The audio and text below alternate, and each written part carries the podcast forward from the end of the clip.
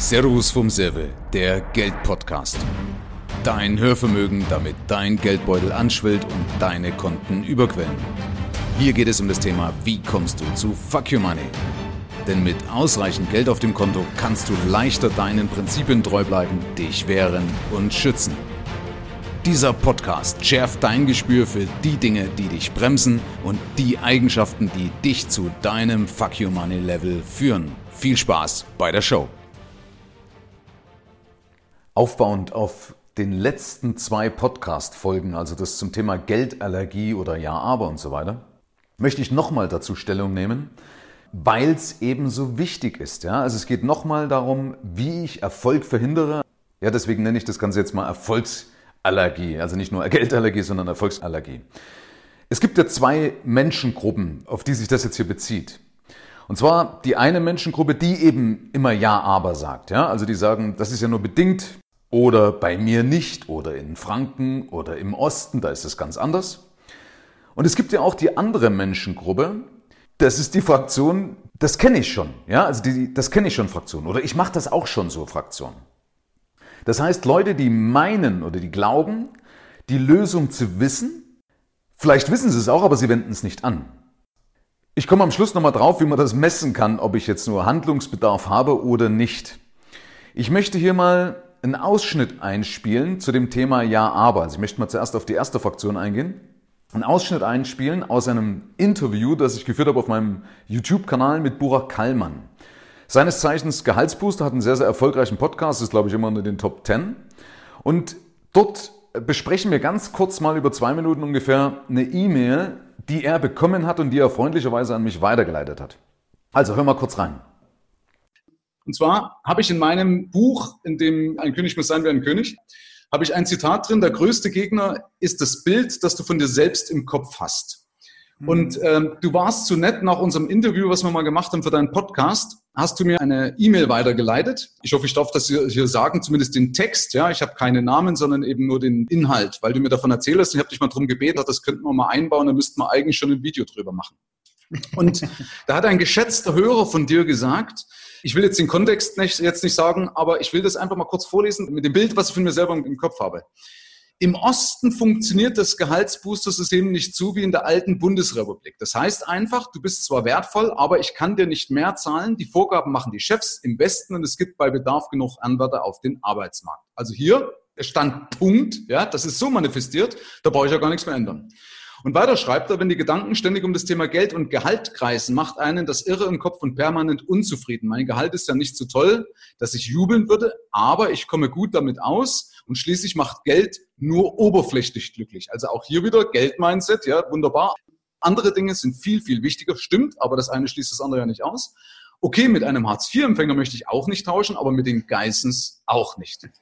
Und da stecken so viele Ja-Aber-Programme, Erfolgsverhinderungsprogramme, Standpunkte, Boxdenken, Konditionierung, was auch immer drin. Opfer. Schade, weil das ist bestimmt ein ganz, ganz lieber Mensch. Äh, ich denke, dass das ein ganz, ganz netter Typ ist, so wie ich die E-Mail insgesamt deute. Ja. Aber wie du sprichst, äh, das sind halt alle Programme drin, die man eigentlich nicht braucht. Wenn man das mal setzen lässt, das ist ja eine klare Entscheidung, die der Mensch da gefällt hat. Das heißt, er hat sich ja ganz klar entschieden, diesen Weg gar nicht einschlagen zu können. Und so, meine Freunde, trennt sich nun mal die Spreu vom Weizen. Warum Leute aufsteigen und warum Leute eben nicht aufsteigen. Oder warum Leute in ihrem Hamsterrad stecken bleiben oder warum Leute aus ihrem Hamsterrad nicht rauskommen.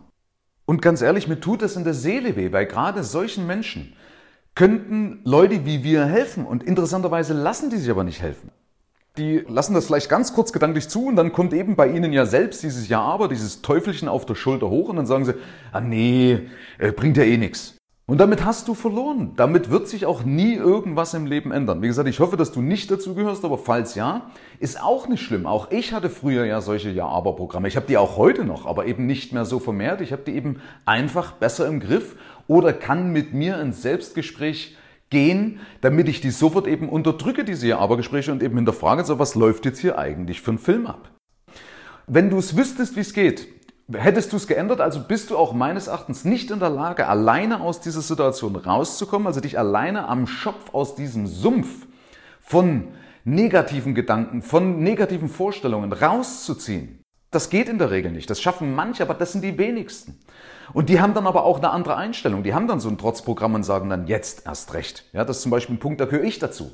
Wenn man mir Steine in den Weg legt, dann kommt bei mir so eine Trotzreaktion hoch und dann eben jetzt erst recht. So, das zu dem einen Punkt. Das andere sind ja die, das kenne ich schon Fraktionen. Oder ich mache das schon Fraktionen, wie ich eingangs gesagt habe. Wie messe ich nun ganz einfach, ob Handlungsbedarf besteht? Vorausgesetzt, ich will's ändern, ja, und ich rede mir es nicht schön. Das ist ja oft das Problem, ja. Und ganz ehrlich, aber wenn einer sagt, ach, eigentlich brauche ich das alles gar nicht, leg dem doch einfach eine Million auf den Tisch und ein Lamborghini oder sonst irgendwas einen Schlüssel, dann nimmt das doch. Keiner sagt, ah, nee, also ja, vielleicht gibt's einen, der eben sagt, nein, das nehme ich nicht, ja. Aber ich habe genug Leute kennengelernt, die das vorgegeben haben, die das aber trotzdem, sobald sie die Chance haben, hätten sie es trotzdem genutzt. Habe ich auch in meinem Buch von der Wildsau zum Sparschwein beschrieben. Da gibt es eben diesen Spruch von Kane ist es, glaube ich, du kannst mit einem Vegetarier eben erst dann diskutieren, wenn er eine Wurstfabrik geerbt hat. Und dadurch, dass sie diese Wurstfabriken noch nicht haben, brauchst du mit ihnen natürlich nicht diskutieren und sie reden sich das schön, dass sie es nicht brauchen. Also, Überzeugung, wenn du denen eine Million auf den Tisch legst, sie nehmen sie. Punkt. Ja, messen kannst du es, wenn du eben noch nicht finanziell und geistig frei bist. Dann gibt dir der Erfolg nicht recht. Wenn du finanziell und geistig frei bist, dann gibt dir der Erfolg recht. Ja, wenn nicht, wenn das nicht so ist, dann spare dir diese Aussagen, spare dir diese Ausreden, beweg deinen Hintern und lass deinen Worten in Herrgotts Namen Taten folgen. Und ich empfehle dir auch, mach es nicht allein. Ich sage das immer wieder, such dir einen Sparringspartner. Sparringspartner kennst du beim Sport, kannst du damit vergleichen, einer, der auf Augenhöhe mit dir an einem, sagen wir, an einem Ziel, an, einer gleich, an einem gleichen Interesse arbeitet. Äh, wie gesagt, wenn du Sport gemacht hast, dann weißt du ganz genau, wen du da brauchst. Das ist ein Sparringspartner. Jemand auf Augenhöhe, die sich gegenseitig hochziehen und gegenseitig sagen wir, anstacheln. Such dir auch Mentoren. Mentoren sind aber die, die eben schon dort sind, wo du bist. Ja? Also das können auch verschiedene Mentoren sein. Also wer ich ab und zu mal die Frage habe, ja, was für ein Mentor? Ja, es kommt natürlich immer darauf an, was du erreichen willst. Ja, das kann ja Gesundheit sein, das kann Sport sein, das kann was weiß ich auch immer sein. Also Leute, die dort sind, wo du hin willst, die als Vorbild einfach taugen, ja, weil sie den Weg selber gegangen sind. Und ganz wichtig ist eben auch, dass du dann, wenn du dich entschieden hast, dann brauchst du ein Commitment um dich selbst zu verpflichten, weil du ganz sicher sonst wieder in den Alltag zurücktrudelst. Deswegen bin ich ja kein Fan von diesen Chakra-Seminaren. Da wirst du drei Tage aufgebauscht und danach zerplatzt das Ganze einfach wieder, weil du allein gelassen wirst und wieder in deinem Alltag drin bist. Bedenke bitte, wenn du sagst, na, ich brauche das nicht. Ja, es gibt immer wieder noch Leute, brauche ich nicht. Ja, dieses Ego. Ego ist ja wichtig, weil Ego kann eine Antriebskraft sein. Aber in dem Fall gibt er immer zwei Seiten. Aber in dem Fall verhindert das Ego nun mal deinen Erfolg. Frag dich doch mal, hast du alleine laufen gelernt? Hast du alleine lesen gelernt? Hast du dir das alleine beigebracht? Ja? Und warum solltest du teure und zeitraubende Fehler selber machen, wenn du dir das doch clever, diesen Wissensschatz einfach holen kannst? Es gibt andere Leute, da kannst du darauf zurückgreifen. Ob mit oder ohne Geld. Wenn es mit Geld ist, ist es wahrscheinlich auch das beste Investment, was du machen kannst, wenn die Leute die entsprechende Reputation haben. Also es gibt genug Leute da draußen, die wissen, wie es geht und wie etwas eben nicht geht. Ganz ehrlich, das Leben ist zu kurz, um alle Fehler selbst zu machen. Und in der Gemeinschaft geht es nun mal leichter. Mit Gleichgesinnten ist es nun mal leichter. Das kennst du, wenn du irgendwelche anderen Sachen in deinem Leben schon mal erreicht hast. Dann ist es doch viel schöner mit Menschen, die in dasselbe Horn blasen.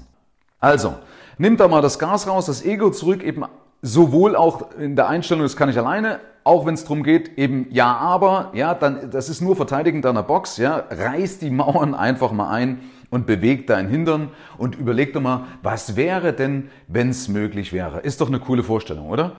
Und alles andere äh, ist doch nicht der Sinn des Lebens, sich permanent selbst zu begrenzen. Ganz ehrlich, du musst nicht alles haben. Da sind wir uns einig, das habe ich schon ein paar Mal gesagt.